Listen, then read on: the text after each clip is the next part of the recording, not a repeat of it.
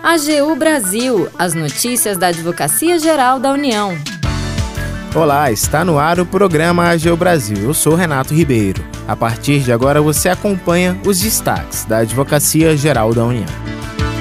Hoje daremos detalhes sobre o acordo entre a AGU e Marinha do Brasil para a utilização do Super Sapiens. Preparamos uma entrevista especial com o advogado-geral da União Substituto, Adler Anaximandro, e o secretário-geral da Marinha, almirante de esquadra, Marcelo Francisco Campos. E você ainda vai acompanhar. Você sabe o que são transferências voluntárias e obrigatórias da União? A AGU explica. Siga as redes sociais da Advocacia Geral no Twitter, YouTube, Facebook e Instagram e acompanhe também as notícias no portal gov.br/agu. A AGU e Marinha do Brasil assinaram um acordo para a utilização do sistema de inteligência jurídica da AGU, o Super Sapiens, que é o programa oficial de informações, documentos e processos eletrônicos no âmbito da Advocacia Geral, com uso na gestão documental e no controle de fluxos de trabalho. Para dar detalhes sobre a parceria, a repórter Larissa Graciano preparou duas entrevistas especiais. Primeiro, vamos ouvir o advogado-geral da União Substituto, Adler Anaximandro de Cruz e Alves. Acompanhe. Doutor André, qual a importância então da assinatura desse acordo? Estabelece uma cooperação técnica com a Marinha Brasileira para que nós pudéssemos compartilhar o código-fonte do Sapiens e do SuperBR, fortalecendo a comunidade que nós estamos instituindo para desenvolvimento e aperfeiçoamento dessas ferramentas que nasceram aqui na Advocacia Geral da União. Então, poder contar com a parceria da Marinha Brasileira, um órgão extremamente organizado, na mais alta prateleira da Organização Pública Federal, é muito importante para a Advocacia Geral da União, porque nós temos, ao compartilhar o código, temos condição de receber também muitos insumos técnicos e operacionais por parte deles que passarão a trabalhar conosco em rede.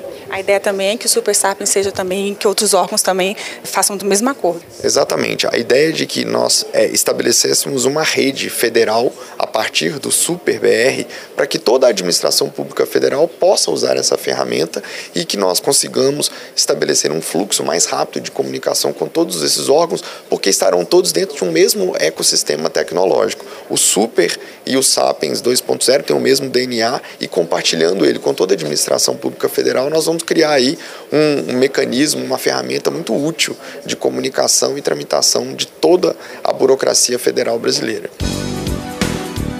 Agora, na segunda parte da entrevista, ouviremos o secretário-geral da Marinha, almirante de esquadra, Marcelo Francisco Campos.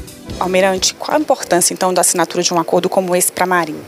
Para a gente é importantíssimo esse acordo, porque ele consolida uma parceria com a AGU que é fundamental numa área onde nós vamos aumentar a nossa eficiência administrativa. Os sistemas digitais administrativos hoje são importantíssimos para a condução do, do dia a dia de qualquer instituição. E a AGU fez um trabalho belíssimo. Começou com o Sapiens é, 2.0 e agora é, evoluiu para o Super BR. Então eu vejo uma oportunidade enorme da Marinha participar desse grande projeto, como o doutor Adler colocou, servindo como modelo aí para a administração federal. Então vejo com muito otimismo essa parceria. O senhor falou que a ideia é começar agora na área jurídica e depois expandir também para a área administrativa, né? Exatamente isso. Nós começaremos com a área jurídica, mas a perspectiva de uma ampliação para toda a área administrativa da Marinha. Hoje é um acordo preliminar, mas a ideia é né, que se consolide. Ah, com certeza. A ideia é só ampliar esse acordo. Então, nós é, vamos utilizar esse acordo para essa parceria e, com essa parceria, nós só queremos crescer. A ideia da AGU de desenvolver esse projeto do SuperBR é importantíssima não só para a Marinha, mas toda a administração federal. No quadro A Jo Explica, a advogada da União, Michele Marie, dá detalhes sobre o que são transferências da União. Vamos ouvir.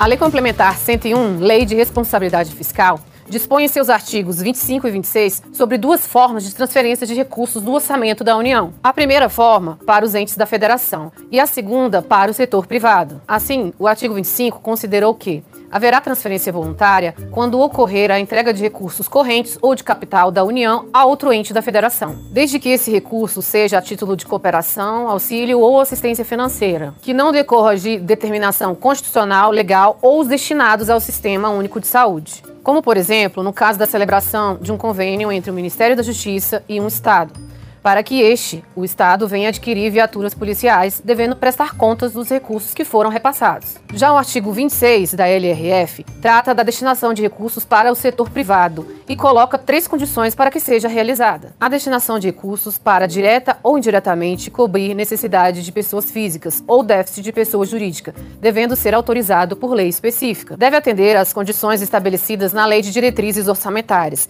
e, por último, deve estar prevista no orçamento ou em seus créditos créditos adicionais. Como exemplo de transferências voluntárias para o setor privado, podemos citar as previstas na Lei 13.019, que também exige a prestação de contas dos recursos repassados. Já as transferências obrigatórias são determinadas pela Constituição Federal ou por lei. Temos como exemplo de transferências constitucionais os fundos como os fundos de participação dos estados, do DF ou dos municípios. Esses fundos são parcelas de receitas federais arrecadadas pela União e repassadas para os estados, Distrito Federal e municípios. A divisão da receita proveniente da arrecadação de impostos entre os entes federados representa um mecanismo fundamental para amenizar as desigualdades regionais, na busca de promover o equilíbrio socioeconômico entre estados e municípios. Por fim, como exemplo de transferências legais, tem-se os repasses do Programa Nacional de Alimentação Escolar através do qual o governo federal repassa a estados, municípios e escolas federais valores financeiros de caráter suplementar, que também exigem a prestação de contas dos recursos repassados. O Agil Brasil fica por aqui. Você pode acompanhar as notícias e o trabalho da instituição no portal gov.br/agil e em nossas redes sociais. O programa é produzido pela equipe da Assessoria de Comunicação da Advocacia Geral da União. Tem edição e apresentação de Renato Ribeiro, com trabalhos técnicos de André Menezes. Acesse também o nosso perfil no Spotify. É só procurar a Advocacia Geral da União. Sugestões de pauta ou comentários podem ser enviados no e-mail pautas.agu.gov.br. Até mais! AGU Brasil, os destaques da Advocacia Geral da União.